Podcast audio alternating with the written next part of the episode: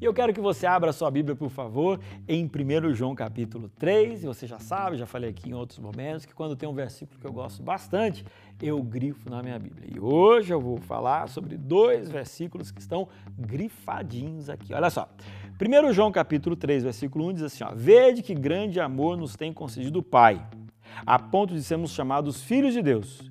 E de fato somos filhos de Deus. Por esta razão, o mundo não nos conhece, porquanto não conheceu a Ele mesmo. Coisa bonita, né?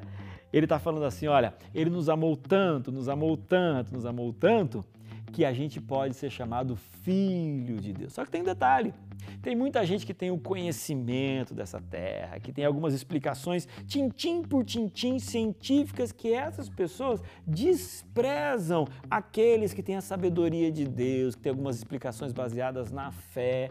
E aí você olha para isso e fala assim: mas por que, que isso acontece? Sabe por quê? Porque existem algumas pessoas que, apesar de ter o conhecimento, não entendem o amor de Deus.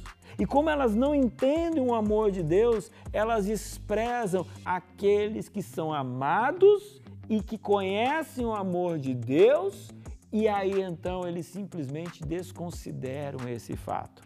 Então, qual que é o segredo disso tudo? O segredo disso tudo é você que se sente amado por Deus. Você que tem que essa sabedoria do céu. Você não pode se sentir superior a ninguém. Você simplesmente precisa entender de que você é ponte de ligação entre um Deus de amor e pessoas que não conhecem esse amor. Você entendeu? Nós somos pontes entre esses dois pontos. Deus está oferecendo o amor dele não para um grupo, não para uma entidade, não para uma religião, mas ele ama todos. Mas ele gostaria que esse amor chegasse a todas as pessoas. E você e eu somos exatamente esta ponte que pode nos levar de um lado para o outro. Então, ao final da, da lição desta semana, já praticamente finalizando, existe um chamado.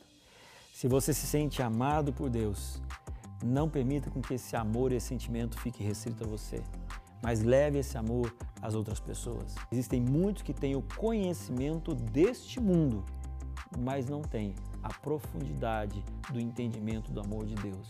E para essas pessoas, nós precisamos oferecer um Deus cheio de amor.